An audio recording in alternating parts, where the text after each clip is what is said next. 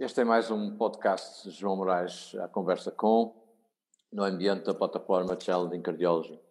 Desta feita a conversa com a professora Cândida Fonseca, a professora Cândida, que é muito bem conhecida da comunidade médica em Portugal, é uma das pioneiras em Portugal a falar, a ensinar e a tratar doentes com insuficiência cardíaca e que tem e dirige hoje uma das mais reconhecidas unidades de insuficiência cardíaca em Portugal, por onde muitos de nós têm passado e com quem muitos de nós têm, têm aprendido. Muito obrigado, Cândida, é um, é um prazer eh, conversar contigo. Aquilo que nós fazer, vamos fazer nos próximos 15 minutos é uma conversa o mais informal possível sobre como abordar um doente com insuficiência cardíaca. E deixo já o primeiro desafio para depois podermos ir conversando.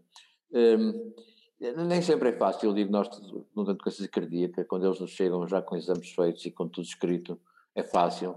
Mas quando temos no consultório, no hospital, eh, uma senhora ou um homem com 80 anos, com 80 quilos, 1,55m, e que se diz, doutor, eu canso-me imenso, eh, em que nós imediatamente imaginamos 30 razões para a pessoa se cansar muito, mas uma delas pode ser a cardíaca. Eh, como é que, como é que pecas nestes doentes? Como é que, como é que tu abordas? Era isso que nós queríamos aprender um pouco contigo hoje. Ora bem, João, eh, antes de mais, dizer que o prazer é todo meu e agradecer este honroso convite. De facto, a insuficiência cardíaca é um problema de saúde pública, um problema grave e que é muito importante diagnosticar atempadamente. É muito importante porque daqui a nada teremos meio milhão de indivíduos adultos portugueses com insuficiência cardíaca. É uma, tem uma morbimortalidade altíssima e custos exuberantes para o nosso Sistema Nacional de Saúde atinge qualquer coisa como quase 3% daquilo que nós gastamos anualmente com a saúde. Daí a importância tão grande de tratar precocemente, e para tratar precocemente e bem é preciso diagnosticar e diagnosticar cedo. E isso nem sempre acontece. Eh, não, nem sempre acontece de tal maneira que, se nós formos ver os doentes que estão diagnosticados com insuficiência cardíaca nos nossos centros de saúde, portanto, os cuidados primários de saúde, onde eles deverão entrar em primeira mão, eh, constatamos que só lá temos diagnosticados cerca de não mais que 20% dos doentes que lá deveriam estar, de acordo, obviamente, com a epidemiologia da região. portanto, eh, não estamos a diagnosticar precocemente. E não estamos porque o diagnóstico é difícil.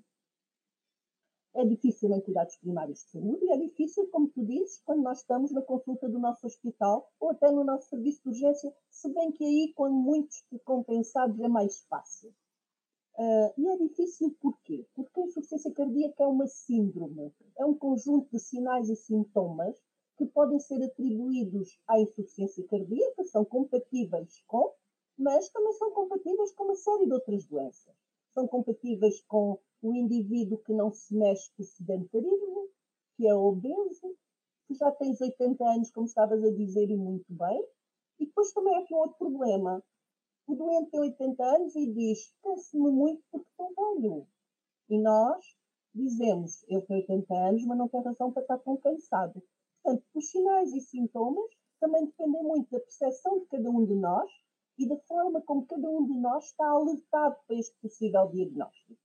Ou seja, como abordar, a primeira forma e talvez o mais importante é estar desperto, desperto para a possibilidade disto ser insuficiência cardíaca, ou seja, ter um elevado índice de suspeição quando aparece um doente com cansaço fácil, fraca tolerância ao esforço, deixou de conseguir trazer as compras do supermercado, agora para no patamar a meio do, do, do, da subida para casa, ou tem, pois vamos olhar para ele e temos um conjunto de sinais. Temos um engurgitamento jugular, edema dos membros inferiores, dos mais, dos mais uh, específicos e sensíveis. Temos um terceiro ruído, não estávamos à espera de ouvir, eventualmente.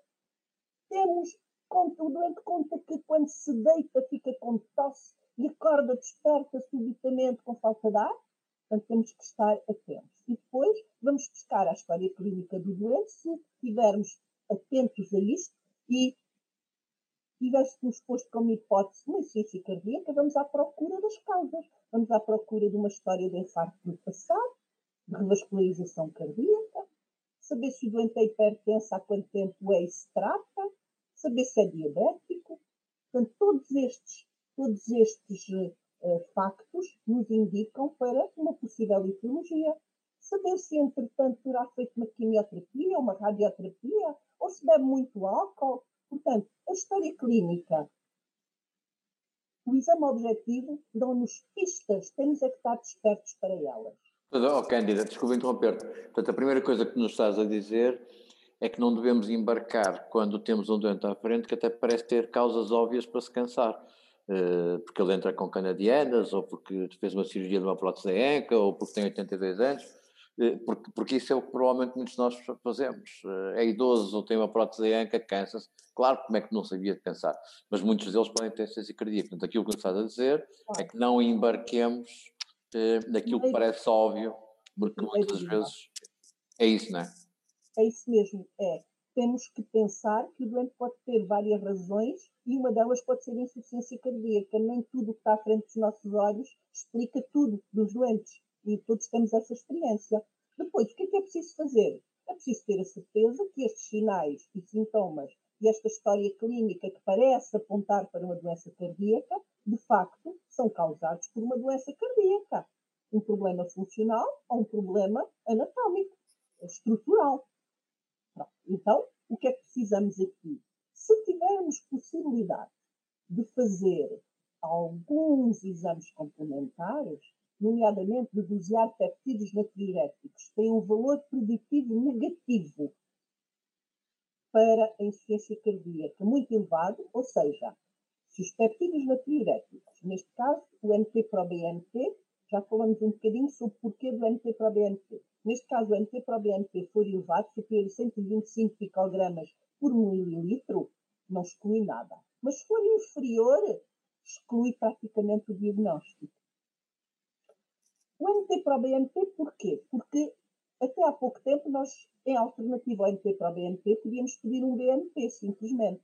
Um NT-proBNP ou um BNP. E eram muito equivalentes. Neste momento, com as novas terapêuticas, nomeadamente o sacubitril valsartan, já não é tanto assim, porque o BNP é um substrato para, uh, o, para o fármaco. Portanto, ou seja, o nosso intuito é fazer subir os péptidos natriuréticos em circulação. E isto não é por doença, é por terapêutica. E, portanto, o BNP não é uma boa escolha. E nós agora é mais fácil para todos interpretar NP para o BNP nesta fase em que temos fármacos que modificam este, este valor sérico do, dos péptidos natriuréticos. Portanto, se os peptídeos natriuréticos forem baixos, o NP para o BNP for baixo, praticamente exclui o diagnóstico de insuficiência cardíaca. Embora possa haver alguns falsos negativos. Se for uma mulher muito idosa, muito obesa, poderá ser um falso negativo. Mas. Ok, desculpa interromper-te. O que significa, o que significa que é difícil de entender porque é que esta análise tão preciosa não, não, é, não é paga pelo Serviço Nacional de Saúde ou não é reembolsada pelo Serviço Nacional de Saúde. Naturalmente, é difícil de entender, até porque existem alguns estudos noutros países, nomeadamente no Reino Unido, os ingleses fazem isto com toda a facilidade e demonstraram que é custo-efetivo. Nós próprios estamos a publicar, há de sair brevemente na revista portuguesa de cardiologia, um artigo nosso que demonstra que de facto é custo-efetivo. Mas não está disponível nos nossos centros de saúde, não está comparticipado e, portanto, não há. O que acontece é que todos os doentes com uma suspeita de insuficiência cardíaca vão ter que fazer ecocardiograma. Embora o ecocardiograma no nosso país não seja tão caro como noutros, obviamente que é mais caro e não é só isso, faz perder tempo aos doentes. Ou seja, o doente que com uma análise nós seríamos capazes de dizer o doente que nós tivéssemos o dosamento baixo de peptídeo natriurético Uh, poderíamos dizer este doente não tem insuficiência cardíaca, mas se calhar tem outra síndrome que é importante investigar. Doença respiratória crónica, anemia, doença renal, e encaminharíamos diretamente, nomeadamente em cuidados primários de saúde, diretamente para outra especialidade, sem mais delay. Aqui não, o doente vai empatar, vai ficar a fazer um eco, que há de vir negativo, vai atrasar o seu verdadeiro diagnóstico. Isto por um lado, não é? Por outro lado, eh, pois todos os doentes terão que fazer ecocardiograma para nós validarmos se aqueles sinais e sintomas que estamos a ver se devem a uma causa de ataque cardíaco, que é isso que confirma o diagnóstico. Portanto, de qualquer maneira, eh, mesmo admitindo que nós poderíamos pedir peptídeos a todos os doentes, eh, isso não dispensa as técnicas de imagem. Não, claro que não, porque o peptídeo natriurético o que faz fundamentalmente não é dizer-nos que o doente tem insuficiência cardíaca. É exatamente o contrário. É excluir aqueles que não têm e que, no fundo, têm que entrar noutra linha de diagnóstico.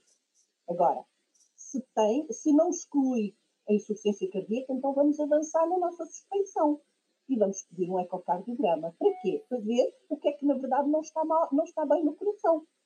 Vamos ver se o que é que o doente tem. Vamos ver se tem um coração dilatado, se tem uma hipocinésia global ou segmentar indicando para uma doença coronária ou uma doença valvular uh, ou uma, qualquer destas anomalias que justificam os sinais e os sintomas que nós estamos a ver no nosso doente. No fundo, é isto que acontece. Um, a, a, ecocardiografia, a ecocardiografia é também um desafio, porque um, eh, nem sempre a ecocardiografia nos dá a resposta que nós gostaríamos de ter, uh, nem sempre. Uh, já não estou sequer a falar em quantificações, estou a falar até mesmo em apreciações menos objetivas. Os dentes em Portugal têm quase todos disfunção diastólica do ventrículo esquerdo, parece uma, parece uma panaceia nos relatórios de ecocardiografia dizer que tem disfunção diastólica do ventrículo esquerdo, grau 1 ou, ou, grau 2. O que é que isto significa? É, é, com isso que tomamos decisões? É com isso que, Ora, que avançamos? Bem, isso também é importante. E uh, a primeira coisa que logo me ocorre é explicar que, na verdade, as doentes têm toda disfunção diastólica nos relatórios, porque são, a grande maioria são doentes idosos. E o coração do idoso, por definição, tem alguns, alguns dados compatíveis com a disfunção diastólica. Que não quer dizer que tenha insuficiência cardíaca. Não quer dizer que pode ter uma disfunção diastólica assintomática. Claro que sim, insuficiência cardíaca implica sinais e sintomas, pelo menos pela sociedade europeia, não é? Os outros americanos consideram que são insuficiências cardíacas os doentes de risco e os doentes com pré-insuficiência cardíaca. Ou seja, aqueles que, tendo algumas anomalias anatómico-funcionais não têm sintomas ainda. Nós não. Nós, na Sociedade Europeia, consideramos que o síndrome cardíaco é aquele que tem ou já teve no passado sinais e sintomas. E, portanto, por vezes, não quer dizer que o doente esteja em deficiência cardíaca, mais claramente. Agora, a verdade é que é importante nós sabermos se o doente tem uma fração de ejeção deprimida ou uma fração de ejeção preservada, porque se tratam de forma diferente. Portanto, o diagnóstico implica, há vários níveis de diagnóstico. Não basta dizer o, o diagnóstico sindromático de insuficiência cardíaca, ou seja, um quadro clínico compatível com insuficiência cardíaca, não é suficiente, quer dizer pouco.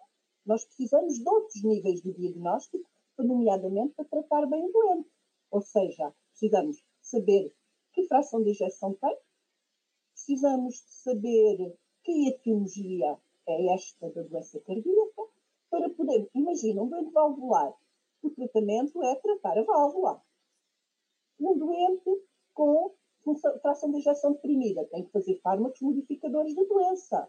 Um doente com disfunção diastólica, sabemos pouco, tem que tratar os fatores predisponentes à hipertensão, a diabetes e, no fundo, a sobrecarga hídrica, porque não temos mais dados Olha, então e o, e o velho eletrocardiograma de 12 derivações?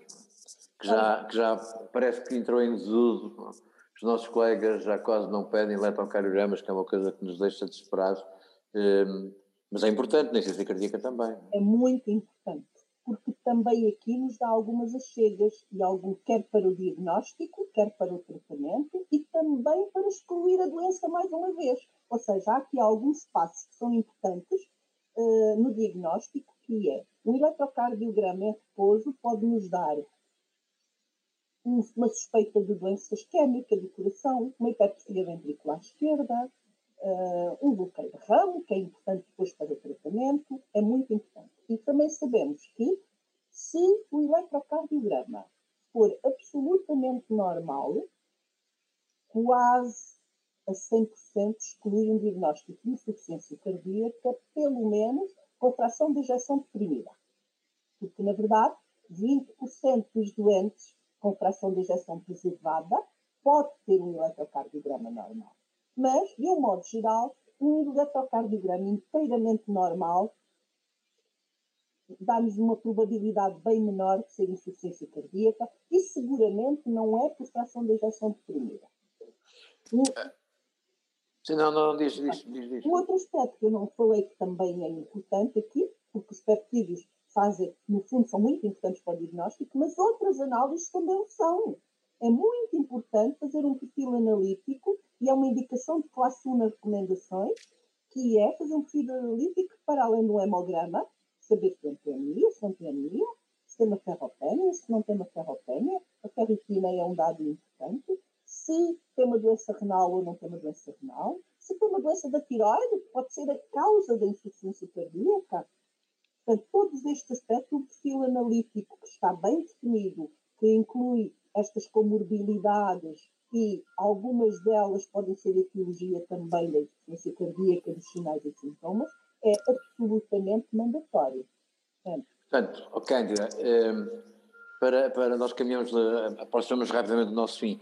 Ehm, ou seja, com uma, bioquímica que nem sequer é muito complexa, ehm, com um eletrocardiograma de 12 derivações e com um ecocardiograma que hoje é muito fácil acesso, nós, nós podemos primeiro fazer um diagnóstico sem, sem grandes dificuldades e até eventualmente iniciar terapêutica para, para começar a aliviar o sofrimento dos nossos doentes um, e depois iniciar toda a estratégia, se calhar até do ponto de vista teológico, que vai ter que seguir, uh, que vai ter que avançar de seguida.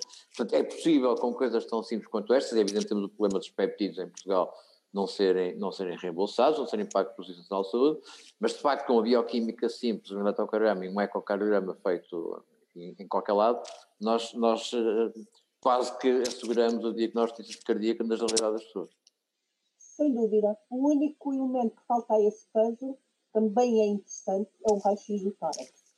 Porque exclui, por exemplo, de, um dos diagnósticos diferenciais mais óbvios é com a doença respiratória, não é? É dos doentes em que nós temos mais dificuldades. Os obesos, as mulheres da doença respiratória, são três grupos muito difíceis, porque mimetizam, a mesma clínica mimetiza várias síndromes. E, portanto, é muito difícil. E o raio-x do tórax é sempre bom, dá-nos uma imagem de uma silhueta cardíaca, quando bem lida também nos dá alguns resultados, e, sobretudo, exclui-nos outras doenças, nomeadamente doenças pulmonares, que são importantes.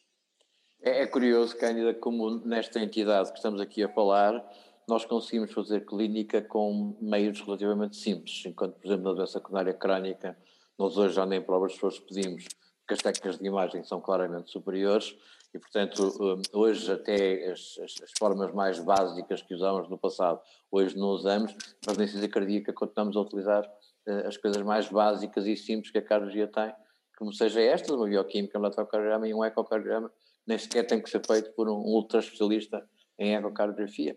Uh, ou seja, é possível mesmo ao médico de família, uh, que nos estejam hoje aqui a ouvir ou nos próximos tempos, deixar mensagens claras que eles podem diagnosticar insuficiência cardíaca e não têm necessariamente de ficar dependentes de outros para chegar a um, a um diagnóstico. Sem dúvida, eles podem e devem. Os cuidados primários de saúde são a primeira porta de entrada para estes doentes. Falhar o diagnóstico é falhar o, também no prognóstico deste doente.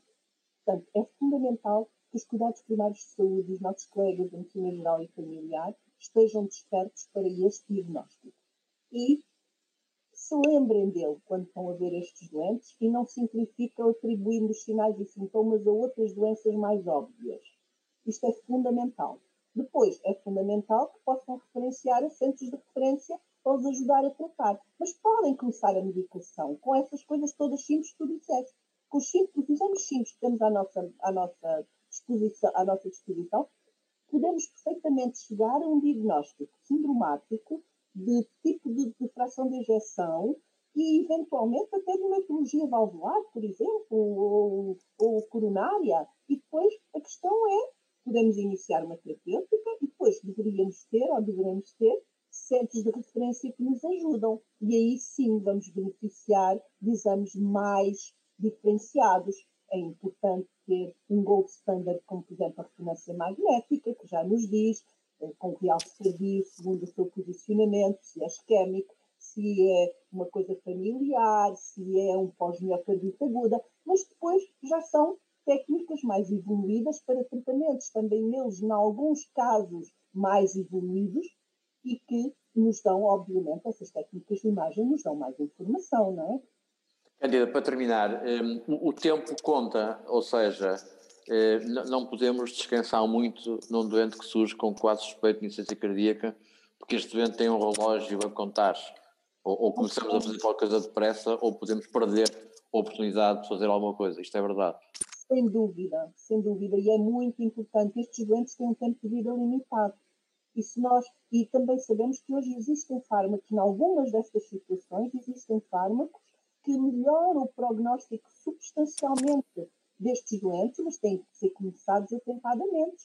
atempadamente. E muitos destes fármacos até começam a diminuir a mortalidade e o, e o reinternamento, o internamento e o reinternamento, uma semana, duas, três, quatro depois de terem sido começados. Portanto, é importante que sejam começados atempadamente, sem dúvida. Melhora muito o prognóstico dos doentes.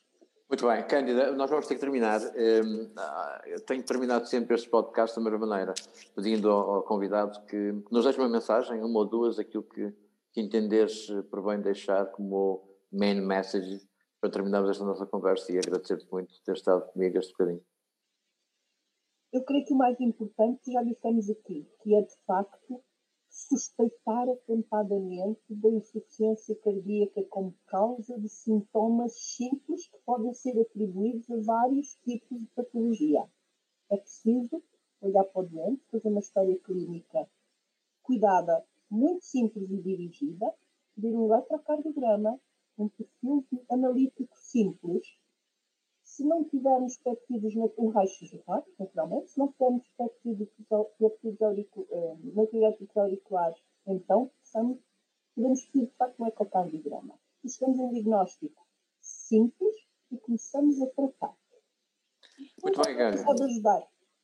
Muito bem, Cândida, muito obrigado. E, e, já agora fica, fica a informação: este, este podcast insere-se num programa mais vasto de atualização em ciência cardíaca, que o Challenge tem levado a cabo, em que Cândido e outros colegas têm colaborado com webinars, outros podcasts, portanto espero que visitem, visitem o site, que seguramente eh, têm muito para aproveitar. Cândido, muito obrigado e vamos vendo por aí, como costuma dizer. Obrigado. É que agradeço, é um prazer falar contigo, como sempre. Obrigada.